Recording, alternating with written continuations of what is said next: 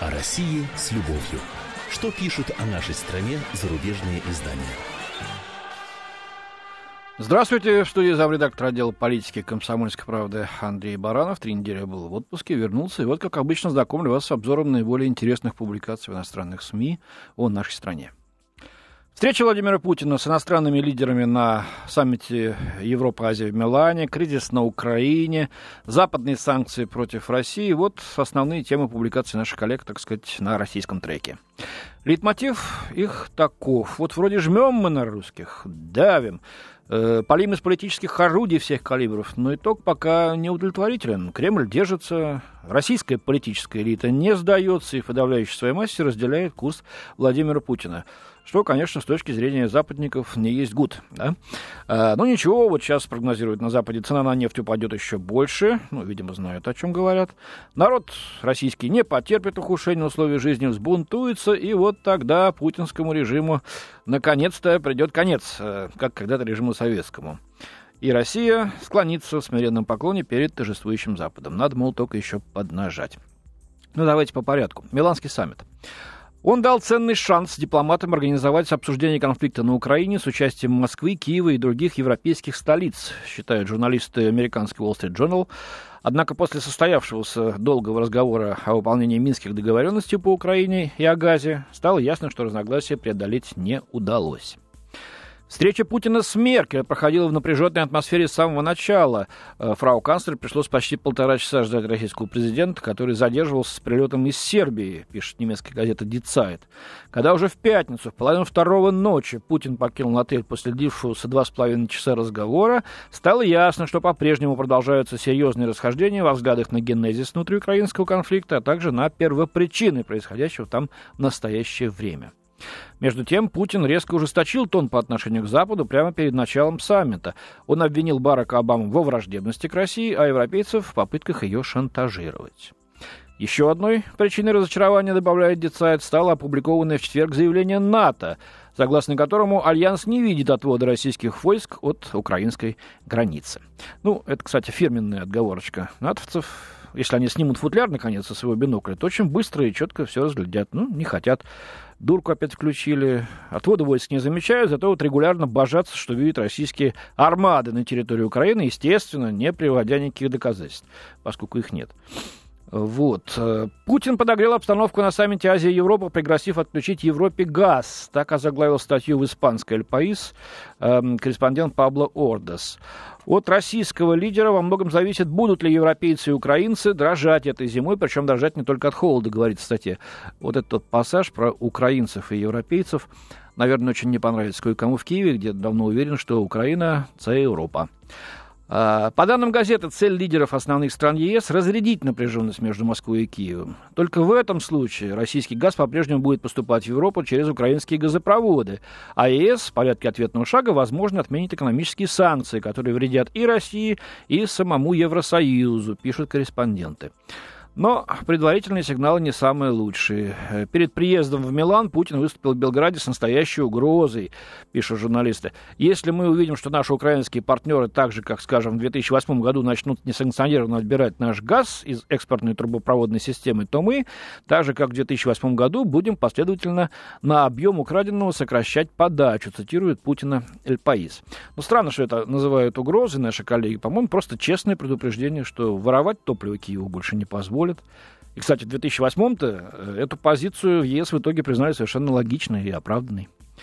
А, интересная публикация в французской «Ле Фигаро». Постоянный автор ее, Изабель Лассер, полагает, что Запад готов к разрядке отношений с Москвой. Сначала было едва ли недоброжелательное молчание Кремля, когда начались удары американской авиации по позициям исламского государства в Сирии. Потом последовал приказ Путина российским войскам, участвующим в украинском кризисе, вернуться в казармы. А, а у НАТО, кстати, вот тот самый приказ. В среду на встрече Лаврова и Керри в Париже Россия пообещала поделиться более подробной информацией об исламском государстве. А в куларах саммита в Милане Путин встретился с Порошенко. Неужели настает столь долгожданная для Запада разрядка? За кулисами, считает автор, в западных столицах и впрямь готовят нормализацию отношений с Москвой. Доказательство Лассер цитирует советника по национальной безопасности США Энтони Блинкина, э, который заявил на прошлой неделе, что снятие санкций с России может быть поставлено на обсуждение в ближайшие недели, если Россия будет продолжать подавать сигналы к примирению. А, джихадисты из исламского государства вынудили американского президента к новому военному вмешательству в Ираке.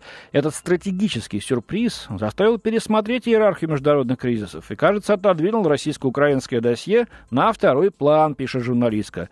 Если не говорить о странах Восточной Европы, большинство западных государств ждут не дождутся, когда они смогут похоронить кризис в отношениях с Москвой, утверждает Изабель Лассер.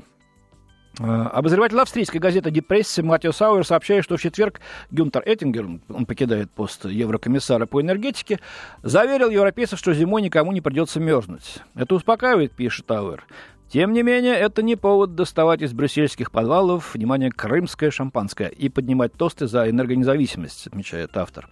Тот факт, насколько быстро Кремль в украинском конфликте разыграл газовую карту и заставил таким образом тревожиться всю Европу, наоборот показывает, как зависим Евросоюз от настроения российского поставщика. Вот такое мнение интересное. Но цены на нефть снижаются, и это, как я уже упоминал, вселяет в кое-кого на Западе оптимизм и даже некоторую эйфорию. Падение цен на нефть, вероятно, оставляет Путина без самого важного союзника. Это пишут Джек Рудницкий и Генри Мейер, корреспондент агентства Bloomberg. Нефть была ключевым элементом для удержания власти Путиным с тех пор, как он сменил Бориса Ельцина э, в 2000 году. Она подогревала экономический бум, обеспечивая рост экономики в среднем на 7% с 2000 по 2008 год. Теперь же, когда экономический рост скатился практически до нуля, Россию трясет из-за американских и европейских санкций, а также из-за рекордно низкого курса рубля, говорится в статье, у Путина, чья популярность по опросам превышает 80% после присоединения Крымского полуострова в марте, может оказаться меньше денег на повышение пенсий и зарплат бюджетникам, тому же компании, пострадавшие от санкций, пытаются получить государственную помощь на дальнейшие расходы. Ну, тут Блумберг цитирует экс-министра финансов России Алексея Кудрина, которому позвонили корреспонденты, и вот он предрек падение ВВП России за санкции на 1 или даже полтора процента. Зато социолог Ольга Криштановская заявила журналистам, что в Москве ожидали искусственного снижения цен на нефть, инициированного США совместно с Саудовской Аравией, чтобы навредить России. Зависимость от нефти во многом обусловила распад СССР, напомнил корреспондентам Майкл Брэдшоу, профессор глобальной энергетики в бизнес-школе Уорикского университета э, в городе Ковентри, британском. Путин поднялся на волне высоких цен на нефть в период его первых двух президентских сроков. Так что теперь, если будут удерживаться низкие цены, его работа может усложниться, сказал профессор. Вот такой прогноз. И все же реакция Москвы во многом непонятна западникам. Ну как так? Эти русские не хотят признавать очевидного. Их экономика страдает от санкций падения цен на нефть. И продолжают упорствовать. Вот попытку объяснить этот феномен, или феномен, как правильно говорить, предприняла Сильви Кауфман, журналистка французского издания «Монт». Руководитель предприятия одной из стран Центральной Европы, который на сегодняшний день входит в Евросоюз, недавно обсуждал ситуацию на Украине с российским бизнесменом, своим торговым партнером, повествует автор. Когда зашел разговор о западных санкциях, русский мстительно погрозил пальцем перед кофеваркой. Вот увидите, вы еще возместите деньги, которые, которых стоят нам эти санкции. Ну, в разговоре с журналисткой, вот этот руководитель предприятия, которому 60 лет, и который еще помнит время, когда русские считались братьями, выразил недоверчивое удивление в связи с настроением партнера. Это их образ мысли, говорит он. Санкции русских совсем не подломили. Многие уверены, что из этой новой игры, разыгрывающейся на Украине, они не только выйдут победителями, но и заставят заплатить Запад, передает автор статьи. Цена же, которую уже платит Европа, и кажущаяся нечувствительность русских к оказываемому на них давлению, заставляет задуматься над эффективностью санкций, говорит Кауфман. Влияние санкций ощущается в свете падения рубля и оттока капиталов, но российская экономика продолжает хорошо держаться благодаря своей достаточно примитивной, как считает автор, структуре. Это большая заслуга того, что американский исследователь Клиффорд Гедди называет экономическим тараканом. Дело здесь не в депрессивности российской, не в депрессивности российской экономики, а в том, что это насекомое при полном отсутствии изящества обладает способностью выживать в самых разнообразных и сложных условиях. По мнению Гэдди, которого цитирует журналистка, символом российской экономики мог бы быть автомат Калашникова. Простой и недорогой, но неразрушимый. А между тем, э, популярность Владимира Путина в России продолжает расти. Цены взлетают, рубль падает – Российская экономика балансирует на грани рецессии, и при этом Владимир Путин пользуется нержавеющей популярностью, пишет Пьер Авриль, московский корреспондент «Фигаро», французской газеты. Согласно свежему опросу Левада-центра, 38% россиян заявили об уверенности в том, что глава государства решает успешно проблемы страны. Абсолютный рекорд, кстати говоря, с тех пор, как в 2000 году Путин э, пришел к власти. А вот Левада-центр, кстати, полагает, что результат этого вопроса общественного мнения объясняются разрастающейся в России ксенофобией. Но я бы спросил, а не сам ли Запад спровоцировал такое охлаждение к нему э, россиян своим лицемерием, которое в эти месяцы просто хлынуло из кастрюли, что называется, да? Э, своими двойными стандартами в оценке украинской трагедии, когда киевским властям прощается все, вплоть до потакания откровенному фашизму, а из ополченцев Новороссии делают исчадие ада когда миллионы тонн лжи выливают на Россию, так что это уже и на Западе многими осточертело. Так что, милые кумушки Америка с Европой, обратитесь на себя, посмотрите на собственные искаженные ненавистью лица, и, уверяю, многие поймете. У меня на сегодня все. До свидания. В студии был замредактор отдела политики «Комсомольской правды» Андрей Баранов. О России с любовью. Что пишут о нашей стране зарубежные издания?